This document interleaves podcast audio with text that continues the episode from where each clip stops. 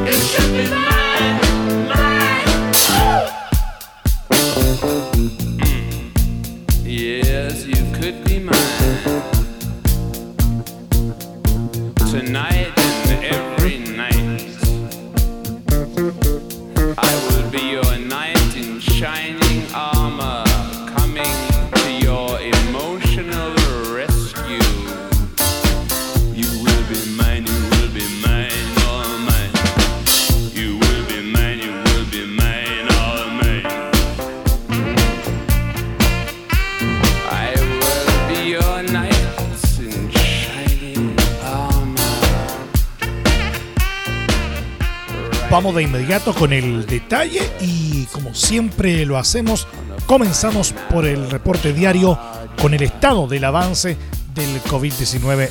El Ministerio de Salud en su tradicional balance desde la moneda reportó que los casos de COVID-19 en el país sumaron 5.013 contagios en las últimas 24 horas, 4.498 de estos sintomáticos y 515 asintomáticos, alcanzando los 184.449 en total. Asimismo, se reportó la muerte de 21 personas por la enfermedad, cifra que ascendió a los 13.383. La baja cifra de muertos se explica porque el registro civil no inscribe fallecimientos durante los fines de semana, explicó la subsecretaria de Salud Paula Daza, por lo que anticipó que en los próximos días podría aumentar una vez que se cuadre dicho desfase. De hecho, de acuerdo a las cifras entregadas por la autoridad, el retraso es tal que tres de las muertes reportadas esta jornada son del 12, 18 y 29 de mayo. A la fecha se registran 24.834 casos activos, mientras que se han realizado 873.533 exámenes PCR, de los cuales 14.575 fueron ejecutados en las últimas 24 horas. En tanto, 1.470 pacientes se encuentran conectados a ventilación mecánica, 376 están en estado crítico, bajo cuyo escenario quedan 377 ventiladores disponibles. Como es sabido, la mayoría de los casos nuevos se concentró en la región metropolitana, 4.022, seguido por lejos por Valparaíso con 250, O'Higgins con 209, Tarapacá con 107, Maule con 98 y Antofagasta con 87. Asimismo, al margen de los números presentados este martes, anunciaron que sumarán mañana miércoles los casos no notificados o pendientes que registraron PCR positivo desde el inicio de la pandemia, lo que ajustará el número de casos y significará un alza de 31.412 contagios, los cuales pertenecen principalmente a la región metropolitana. De ese modo, el total de casos se elevará a los 215.861.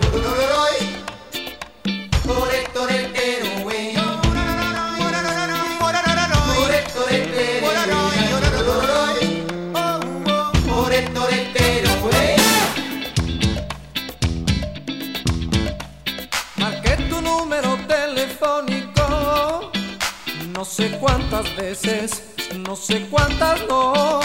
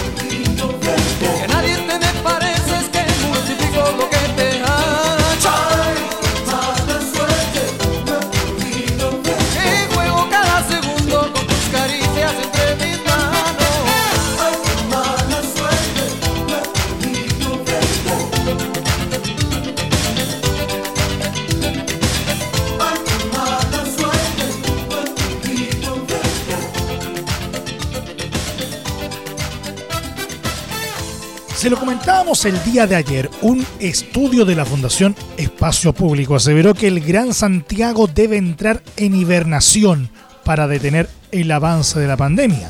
Los alcaldes capitalinos valoraron el informe y señalaron que será esencial intensificar las fiscalizaciones y las ayudas sociales para que las personas puedan cumplir el confinamiento.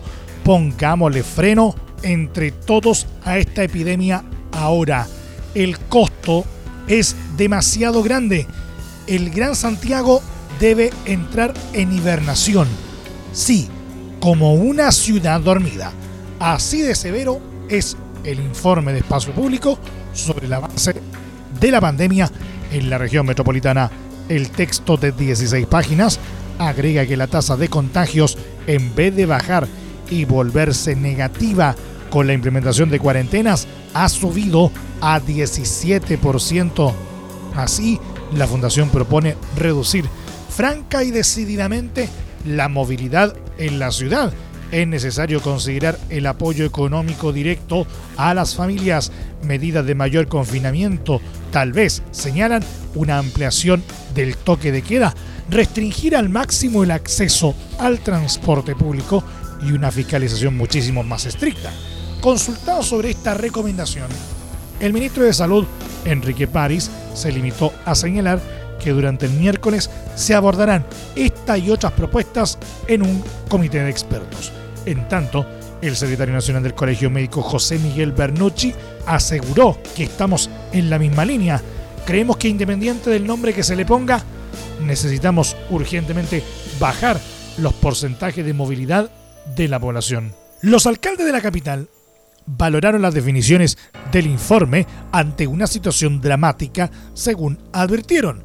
El jefe comunal de Santiago, Felipe Alessandri, dijo que el texto es un sentido de realidad, ejemplificándolo con situaciones recurrentes que han ocurrido en las comunas como las fiestas clandestinas en pleno horario de toque de queda. Su par de independencia, Gonzalo Durán, dictó que debe ser significativo el endurecimiento de las fiscalizaciones por parte de las policías y del ejército, además de acelerar la ayuda social hacia las personas con el objetivo de que puedan cumplir el confinamiento. Durante esta mañana, el ministro del Interior Gonzalo Blumel informó que alrededor de 14.800 efectivos militares, además de carabineros y de la Policía de Investigaciones, se encuentran en trabajo en temas de fiscalización, lo que dista de lo señalado por los alcaldes. Tal como lo señala el informe de espacio público, sería reducir al máximo la operatividad de la capital, los permisos, el funcionamiento del transporte público, del trabajo de las empresas denominadas esenciales. Sin embargo, ¿por cuánto tiempo debería durar una medida así para que cause algún efecto positivo? El infectólogo y académico de la Escuela de Medicina de Los y además doctor del Hospital Barros Luco e Ignacio Silva, señaló que un confinamiento de esta envergadura debería extenderse por cuatro semanas al menos. Lo anterior porque según adelanta este informe, la red hospitalaria y la ciudad en julio no aguantarían otro mes con estos niveles de contagios donde alrededor del 80% se concentra en la región metropolitana.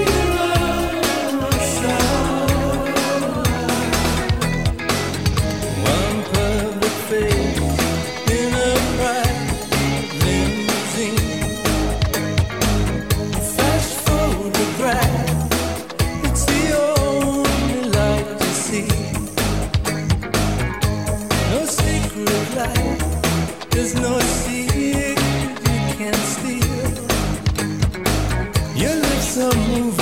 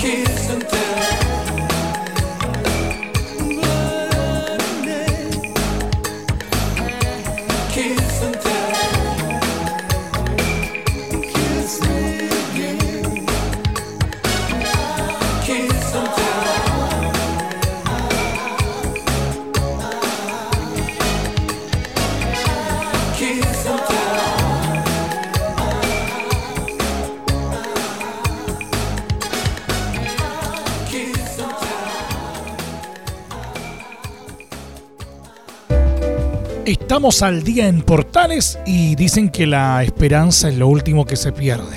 Debería ser así.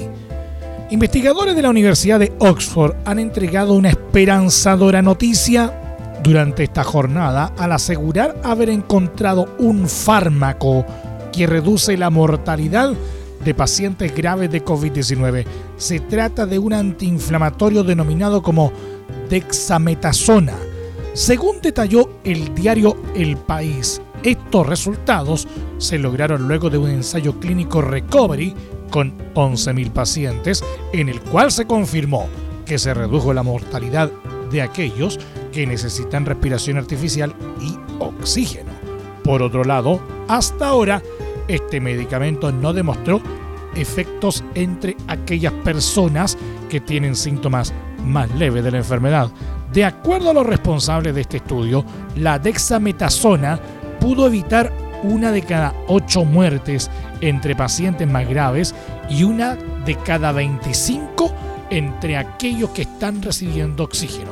Si bien los datos son preliminares, los encargados indicaron que pronto estarán publicados en revistas científicas luego que sean revisados por comisiones independientes. En total, indicaron, se analizaron varios tratamientos contra el COVID-19 en 175 centros hospitalarios del Reino Unido.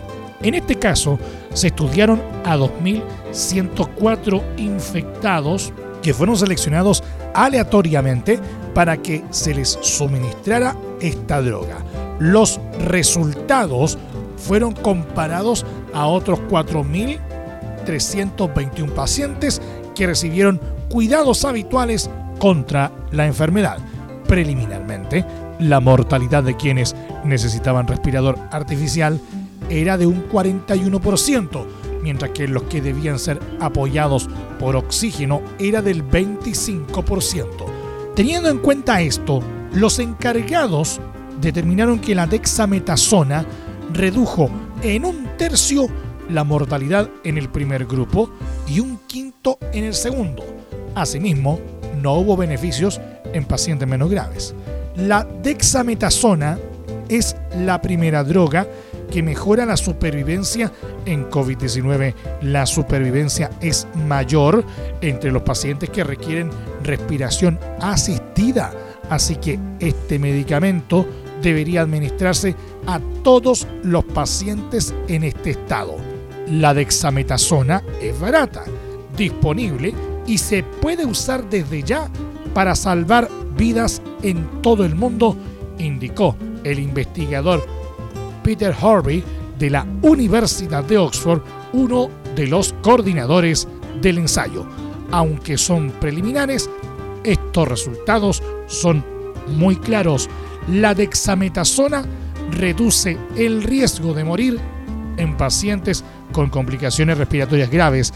Es fantástico que el primer tratamiento que demuestra evitar muertes está disponible y es asequible en todo el mundo, añadió. Hay que señalar que este mismo grupo, semanas atrás, había concluido en un estudio que la hidroxicloroquina, uno de los primeros tratamientos que se habían promocionado en la pandemia, no tenía efectos sobre el COVID-19. La dexametasona es un fármaco que fue descubierto en 1957 se trata de un corticosteroide con efectos antiinflamatorios y que suprime la respuesta inmune contra reacciones alérgicas fuertes y enfermedad autoinmunes como la artritis reumatoide. Según la OMS, se le considera como un medicamento esencial para cualquier sistema de salud en el mundo. Cuando te mueves así.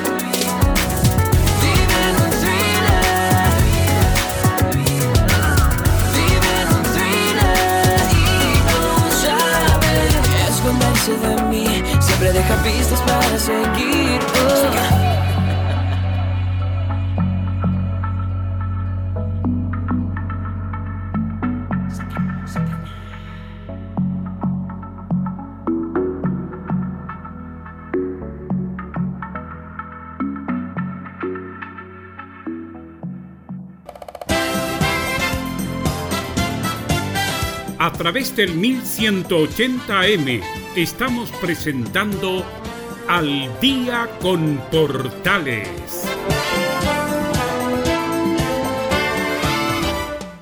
Tempo.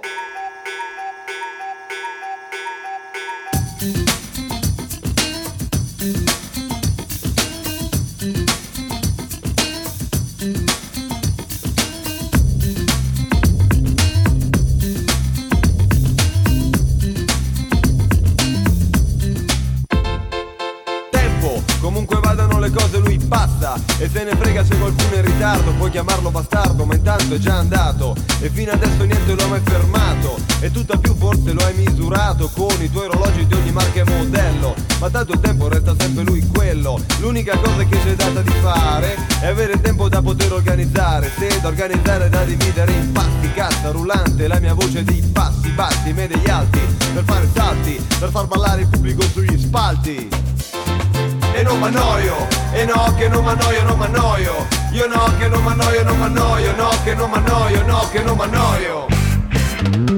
Tempo, 109 battute al minuto, quando finisce forse ti sarà piaciuto. La chiave per capire questo genere di suono, che a molto orecchie può sembrare frastuono, è liberare la tua parte migliore, chiudere gli occhi e aprire bene il cuore, che non c'è musica che vale di più di quella musica che vuoi sentire tu. Eh.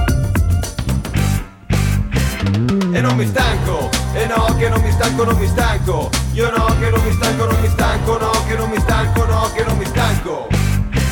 Sono passate mille generazioni, da rockabilly e punk ai cappelloni, i metallari, paninari, i sorcini e ogni volta gli stessi casini, perché i ragazzi non si fanno vedere, sono sfuggenti come le pantere, quando li cattura una definizione, il mondo è pronto a una nuova generazione, e non m'annoio, e no che non m'annoio, non m'annoio, io no che non m'annoio, non m'annoio, no che non m'annoio, no che non m'annoio, io no che non m'annoio, tempo!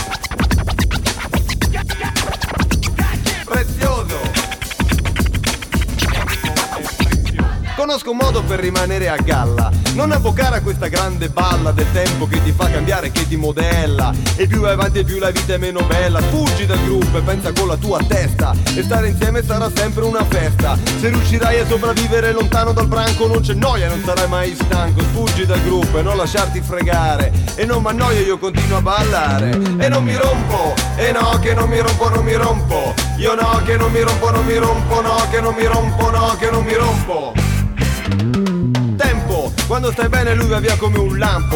Quando t'annoi un attimo sembra eterno E il paradiso può diventare inferno. Tempo ti frego e con il ritmo ti cattura E ti chiude in una ritmica di aspetto molto duro E ti organizzo in battute in quattro quarti Allora non avrai tempo di liberarti.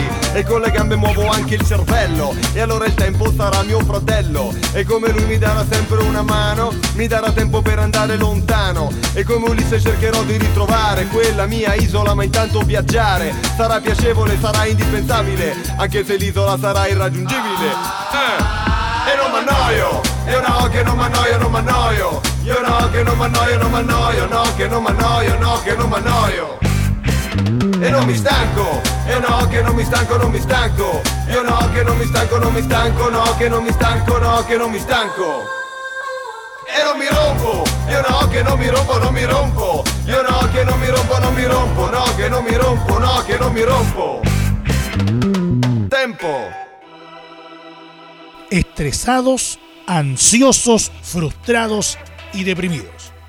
Pero también se reconocen tranquilos y agradecidos según la encuesta Cómo te sientes elaborada por la app Walkie Talkie.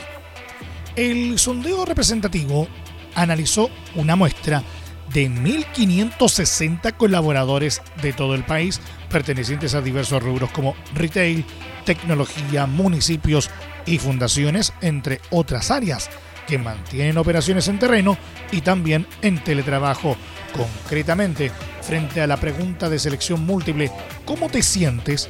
Los encuestados señalaron sentirse estresados, 18,6%, ansiosos, 11,2%, frustrados, 9,7%, deprimidos, 8,1% y enojados, 7,3%.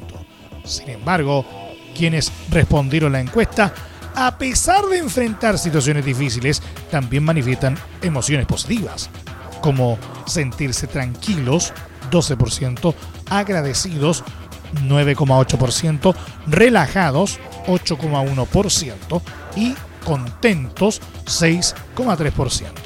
Según Carolina Guzmán, directora ejecutiva de Walkie Talkie, es esperable que en el escenario actual los efectos asociados al contagio real o probable, las consecuencias relacionadas al aislamiento, la exposición a noticias sobre el creciente número de víctimas fatales, las exigencias del teletrabajo y la incertidumbre económica generen sensacionalidad. Sin embargo, añadió el que existan también personas que reconozcan sentirse tranquilos o agradecidos responde en gran medida a que mantienen su fuente laboral y cuentan con un empleador que se preocupa por ellos y los contiene emocionalmente. La encuesta también dejó en evidencia otras emociones como la preocupación, el miedo, la angustia y la rabia e incluso las ganas de trabajar aunque estén contagiados, las que fueron nombradas por el 8,9% de los encuestados. La pandemia está poniéndonos a prueba y hoy más que nunca necesitamos entregar lo mejor para cada uno de nosotros y mantener un estado anímico equilibrado. Todos podemos focalizar nuestras energías y recursos y superar esta crisis sanitaria desde el autocuidado, describe la ejecutiva. Si comparamos por regiones, la encuesta de Walkie Talkie arroja que la mayoría de las emociones negativas son señaladas por los trabajadores de la región metropolitana. Por ejemplo, un 98% de los que se sienten estresados pertenecen a la capital, al igual que el 61% de los que sienten ansiedad, el 93% de los que sienten enojo y 87% de los que sienten frustración. Por el contrario, los trabajadores de regiones evidencian los mayores porcentajes de emociones positivas. De los que señalan estar relajados, un 95% es de regiones y de los contentos un 72%. En contraste, del total de los trabajadores que dicen sentirse tranquilos, un 72% es de la capital y de los agradecidos un 51%. Hoy la prevención y salud física es un higiénico, propiciar culturas organizacionales psicológicamente saludables es clave para seguir operando en medio de esta crisis sanitaria, concluye Carolina Guzmán. No me pierda en la noche, que no me duerma en el vino, que no me pierda del camino, el abrazo de la gente que tiene el corazón frío, que no me pierda en la bruma, que no me duerma en el ruido, que no me encuentre confundido en el canto del que adula y que solo juega conmigo. Que no me pierda en el aplauso indiferente esa gente que aparenta conmigo que no me pierda en un mundo que no entiende, que ha vendido ya su alma y sentido, que no me pierda en la tarde, que no me duerma vencido,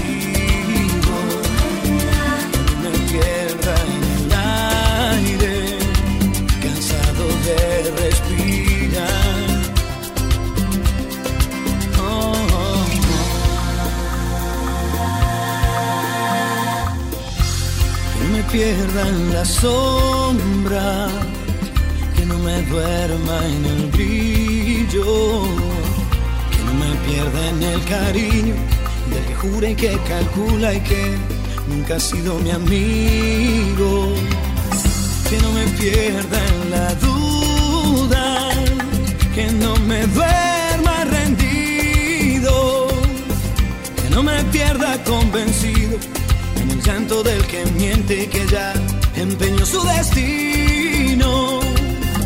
Que no me pierda en el aplauso indiferente de esa gente que aparenta conmigo, no, no.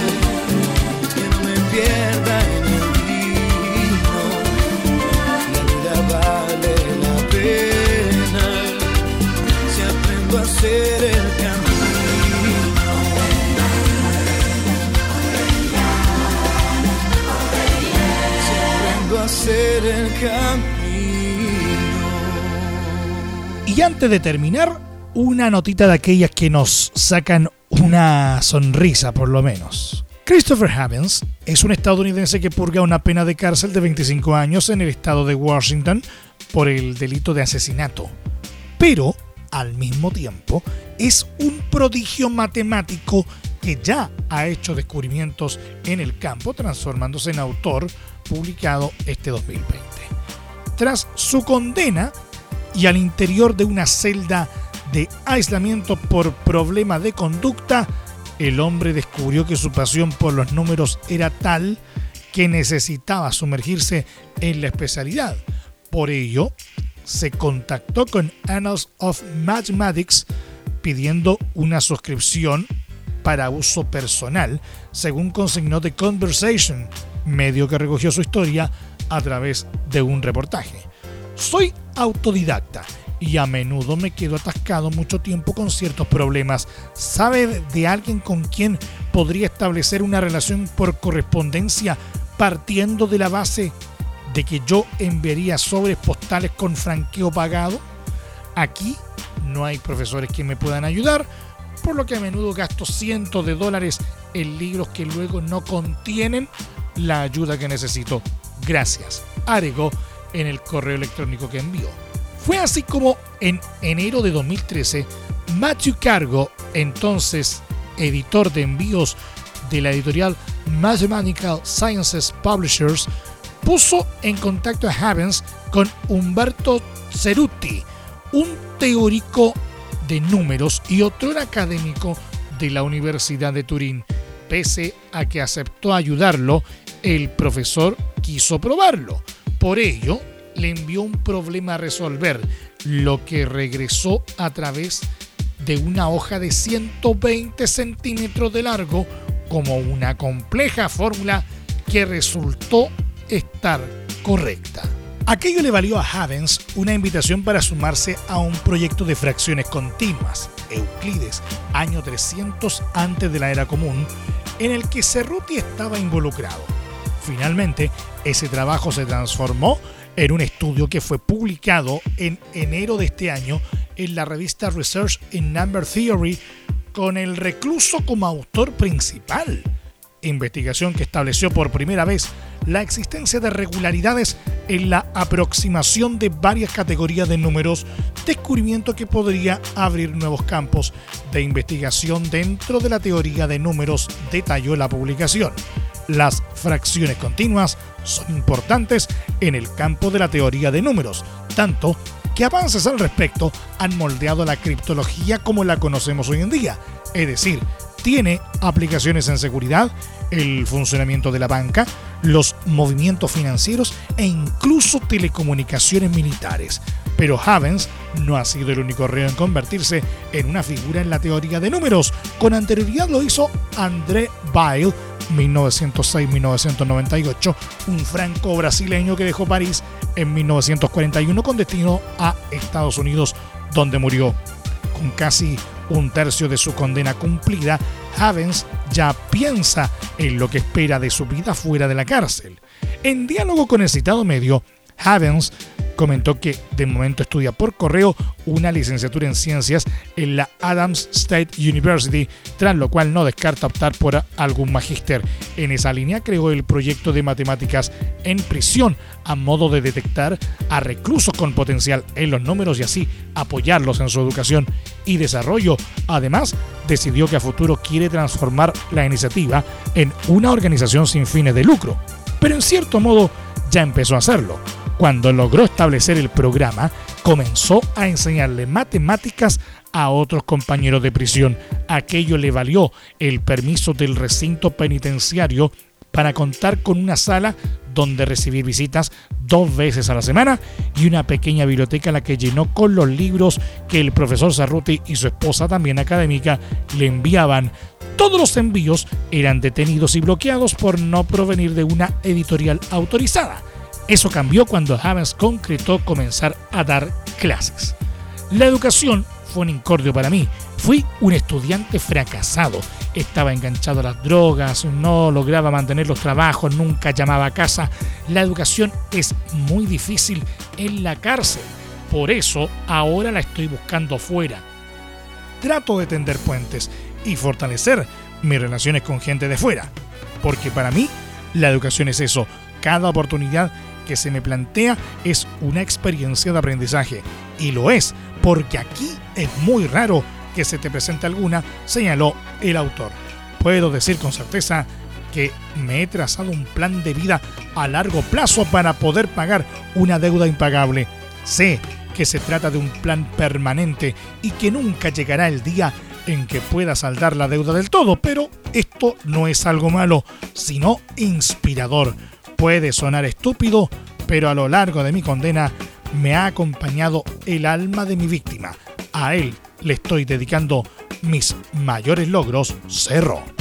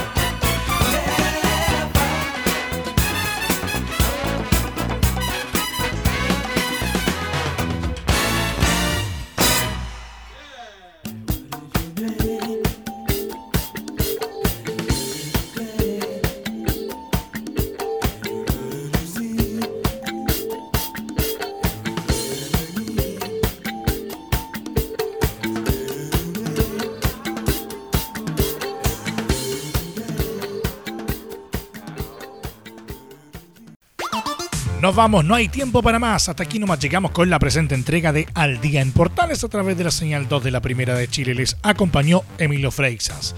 Muchas gracias eh, por habernos acompañado a través de nuestras plataformas digitales. Les recuerdo que la restricción vehicular para mañana miércoles 17 de junio de 2020 afectará a todos aquellos vehículos catalíticos inscritos antes de septiembre de 2011 cuyas placas patentes terminen en los dígitos 0 y 1. 0 y 1 la restricción a los catalíticos mañana miércoles. En tanto, los vehículos no catalíticos sin sello verde cuyas placas patentes terminen en los dígitos 0, 1, 2 y 3 tampoco podrán circular en la región metropolitana. En ambos casos, la restricción rige entre las 7.30 y las 21 horas. A partir de este momento, este programa se encuentra disponible a través de nuestra plataforma de podcast en Spotify y en los mejores proveedores de podcasting. Búsquenos como al día en portales. Les recordamos también que el estreno de este programa es de lunes a viernes en horario de 20 a 21 horas y con la respectiva repetición de martes a viernes entre las 2 y media y 3 y media de la madrugada. Le agradecemos el favor de su sintonía, un nuevo encuentro con la actualidad y las buenas canciones, como siempre, mañana en este mismo horario. Cuídense y ahora más que nunca, quédate en casa.